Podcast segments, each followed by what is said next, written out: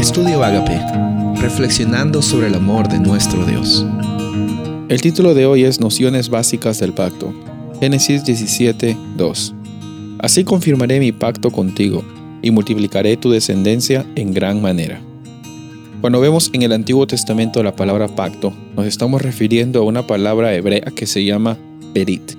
La palabra berit se traduce también como un testamento, como una voluntad, Generalmente era muy conocido ese, ese vocablo o esa palabra porque estaba conectada con compromisos, con contratos que las personas tenían eh, en aquellos tiempos eh, entre naciones, entre familias, entre personas.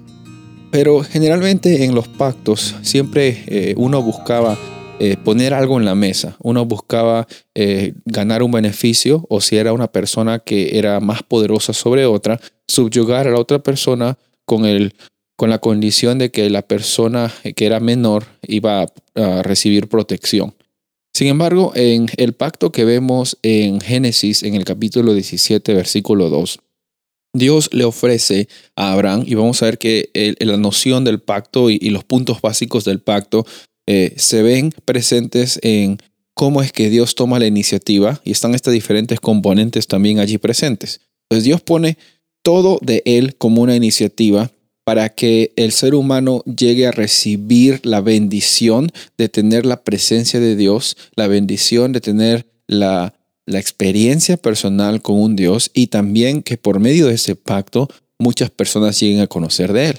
Hay, hay puntos básicos. En primer lugar, eh, hay un juramento que Dios hace, una promesa que Dios hace con la persona, un compromiso también que Dios hace de que eh, esa relación iba a ser una relación de bendición y también el medio, cómo es que el pacto llega a ser establecido, ¿no? El pacto llega a ser establecido con Abraham por medio de su descendencia, ¿no?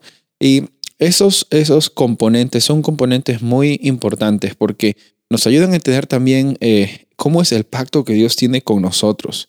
Él es tan bueno comparado a nuestra, eh, nuestra falta de compromiso él pone todo sobre la mesa y dice, ¿sabes qué hijo? ¿Sabes qué hija? Tú estás eh, en este mundo porque yo te he creado y tú estás aquí porque yo tengo un propósito para ti. Si bien es cierto, te dice Dios, ha llegado un momento en que tú te alejaste un poco de mis caminos, hoy yo te estoy ofreciendo la oportunidad de que tú vivas conmigo, que tú seas salvo, que tú tengas prosperidad. ¿Sabes? Eso es lo que le dice Dios también a Abraham en el capítulo 17, en el versículo 2. Dice, yo quiero confirmar ese pacto contigo. Yo voy a multiplicar tu descendencia. Voy a estar contigo en cada momento. Ese mismo Dios que estuvo presente con Abraham es el mismo Dios que está presente hoy día contigo. Si es que tienes algunos problemas al entender que por tu parte quizás no has sido fiel en, tus caminos con Dios, recuerda de que nunca se trató de tu desempeño, nunca se trató de lo que tú puedes dar, sino en este pacto que tenemos con Dios. Recibimos, aceptamos, vivimos con libertad. Soy el pastor Rubén Casabona, deseo que tengas un día bendecido.